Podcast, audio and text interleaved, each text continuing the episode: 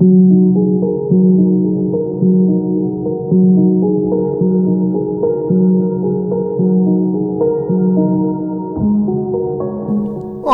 sou Daryl Champlin, professor universitário, terapeuta e autor. Bem-vindo ao podcast Sua Saúde Integral, que foi concebido para discutir conceitos relacionados aos seis pilares da boa saúde física e emocional. Ou seja, sono, meditação, exercícios, dieta, controle do estresse e aterramento. Esse é um vasto campo de investigação em que estão sendo feitos grandes avanços no entendimento da integração e interação corpo-mente. A par disso e da importância desse tema para o dia a dia de todos, nesse podcast serão discutidas pesquisas, práticas e ideias desenvolvidas por grandes centros universitários e médicos, líderes espiritualistas, terapeutas e pessoas comuns que estão fazendo descobertas que mudam o rumo de suas vidas e das de outros. Gosta e quer saber mais a respeito desses assuntos? Então não perca as atualizações do podcast Sua Saúde Integral, que também vem para complementar o trabalho feito em consultório e os vídeos produzidos e postados no canal TV Terapia no YouTube. Vem comigo conhecer esse incrível universo.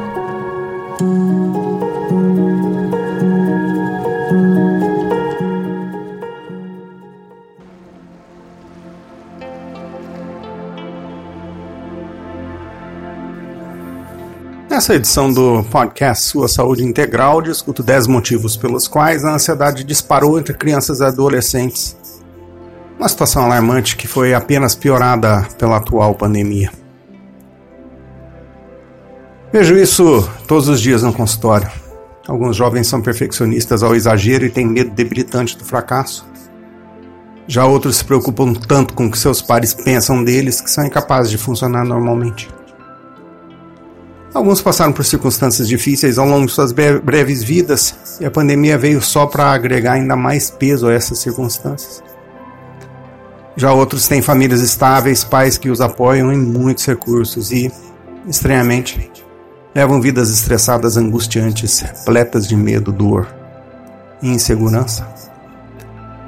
A explosão nos níveis de ansiedade entre jovens reflete várias mudanças sociais e culturais que testemunhamos ao longo das últimas décadas e, no contexto social atual, parece-me cada vez mais difícil de reduzir isso, exceto por uma reforma geral em crenças cada vez mais estabelecidas e incapacitantes. Os que seguem aqui são os 10 principais motivos pelos quais adolescentes estão muito mais ansiosos hoje do que em qualquer momento anterior na história. Primeiro, aparelhos eletrônicos possibilitam uma fuga nada saudável da vida real. O acesso constante a dispositivos digitais permite que crianças e jovens fujam de emoções desconfortáveis, como tédio, solidão ou tristeza. Eles permitem aos seus jovens usuários ficarem submergidos em videogames enquanto vão de um lugar para o outro no carro, no transporte, ou mesmo que eles fiquem batendo papo em mídias sociais enquanto ficam sozinhos, isolados em seus quartos. Já é possível hoje vermos o que aconteceu depois de uma geração inteira passar a infância evitando o desconforto. Seus eletrônicos substituíram oportunidades que os jovens teriam tido para desenvolver sua força mental e, para piorar, eles não desenvolveram as mínimas habilidades de enfrentamento que precisam para lidar com os desafios do dia a dia. Segundo, felicidade? Felicidade é tudo. Hoje o conceito da felicidade a todo custo está tão enfatizado em nossa cultura que alguns pais acham que é obrigação deles tornar seus filhos felizes o tempo todo. Quando uma criança está triste, seus pais a animam. Quando está com raiva, a acalmam. Os jovens crescem acreditando que se não estiverem felizes 24 horas por dia, alguma coisa tem que estar errada. Isso cria muita agitação interior, pois não entendem que às vezes também é normal sentir tristeza, frustração, culpa, decepção e, sim, raiva. Terceiro, pais fazem elogios absolutamente irrealistas. Dizer coisas como você é o corredor mais rápido de toda a equipe, ou você é a criança mais inteligente de sua turma, quando isso simplesmente não é verdade, impede o desenvolvimento de autoestima. Ao contrário, o que isso faz é colocar pressão sobre as crianças para viver de acordo com esses rótulos, que pode levar a um medo incapacitante de falha ou rejeição. Quarto, os pais estão ficando presos na proverbial corrida de ratos. Muitos pais se transformaram em assistentes pessoais de seus adolescentes. Trabalham arduamente para garantir que seus adolescentes possam competir contratam professores particulares e os chamados personal trainers e pagam cursos preparatórios para vestibulares que são caríssimos. Eles assumiram a obrigação de ajudar seus adolescentes a criar históricos escolares que impressionam até mesmo os mais elites dos membros dos conselhos das mais seletas das escolas. Para piorar, fazem seus filhos adolescentes acreditarem que devem se destacar em absolutamente tudo para que possam conquistar uma vaga na melhor universidade, o melhor emprego possível, a melhor colocação social, seja o que for. Quinto, os jovens não estão aprendendo e desenvolvendo habilidades emocionais. Enfatizamos a preparação acadêmica para a vida e fazemos pouco esforço para ensinar as crianças e adolescentes as habilidades emocionais de que precisam para alcançar e manter o sucesso. De fato, uma pesquisa realizada em nível nacional nos Estados Unidos entre primeiro-anistas universitários revelou que 60% deles sentem-se completamente despreparados emocionalmente para enfrentar a vida universitária. Saber como gerenciar seu tempo, combater o estresse e lidar com sentimentos são componentes chaves para viver uma boa vida. Sem habilidades de enfrentamento saudáveis, não é de se admirar que os adolescentes fiquem com níveis disparados de ansiedade com os mínimos aborrecimentos diários. E esses aborrecimentos são comuns e parte de uma vida normal. Sexto, os pais se veem como protetores em vez de guias. Ao criarem seus filhos, em algum momento, muitos pais passam a acreditar que seu papel é ajudar as crianças a crescer com a menor quantidade de cicatrizes emocionais e físicas quanto possível. Eles se tornaram tão superprotetores que seus filhos nunca aprendem a treinar como lidar com desafios por conta própria. Consequência disso é que essas crianças passam a acreditar que são frágeis, frágeis demais para lidar com as realidades da vida. Sétimo, os adultos não sabem ajudar as crianças a enfrentar seus medos do jeito certo.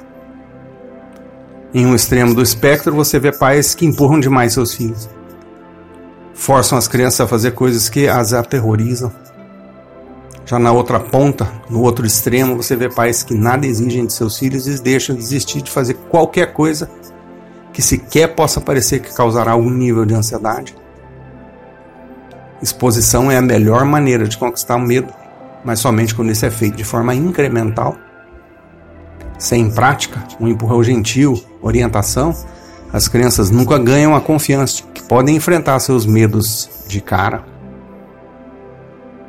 Oitavo, os pais estão se isentando de culpa e medo. Ser pai desperta emoções desconfortáveis e não tem manual para isso. Ser pai desperta emoções como culpa, medo. Mas em vez de se permitirem sentir essas emoções, muitos deles estão mudando seus hábitos parentais. Eles não deixam seus filhos saírem de sua vista porque isso desperta sua ansiedade. Ou então eles se sentem com tanta culpa ao dizer não aos seus filhos que recuam e cedem. Dessa forma, ensinam aos filhos que emoções desconfortáveis são intoleráveis. Nono, as crianças não têm tempo livre suficiente para brincar. Embora esportes organizados e clubes desempenhem um papel importante na vida das crianças, são os adultos que estabelecem e aplicam as regras. Brincadeiras não estruturadas ensinam habilidades vitais às crianças, como, por exemplo, como gerenciar desentendimentos sem uma arbitragem adulta. E brincadeiras solitárias ensinam as crianças a estarem sozinhas com seus pensamentos e como se sentir confortáveis em sua própria pele. Décimo, as hierarquias familiares estão totalmente fora de ordem. Embora as crianças tenham a impressão que gostariam de estar no comando, no fundo sabem que não são capazes de tomar as decisões necessárias para isso. Elas querem que seus pais sejam líderes, mesmo quando não concordam com eles. E quando essa hierarquia fica confusa ou até mesmo invertida, a ansiedade das crianças dispara. Mas como será que eu abordo a epidemia da ansiedade? No fundo, a gente criou um ambiente que promove a ansiedade e não a resiliência entre os jovens. Embora seja impossível de prevenir todos os transtornos de ansiedade, com certeza há um componente genético envolvido e a gente nunca pode esquecer deste fator como um que influencia sim. Portanto, a gente precisa fazer um trabalho melhor, tanto do ponto de vista social, emocional, quanto do ponto de vista de entender que diferentes corpos reagem de diferentes maneiras e possivelmente um processo terapêutico resolveria, ou pelo menos ajudaria a encaminhar mudanças nesse sentido. Um entendimento da ação biológica e da ação social traz mais possibilidade de avançarmos na redução do estresse. A gente pode sim fazer um trabalho melhor, ajudar as crianças a desenvolver a força mental de que precisam para se manterem saudáveis e assim também serem adultos mais saudáveis produzido e editado por Daryl Champlin. Até a próxima edição.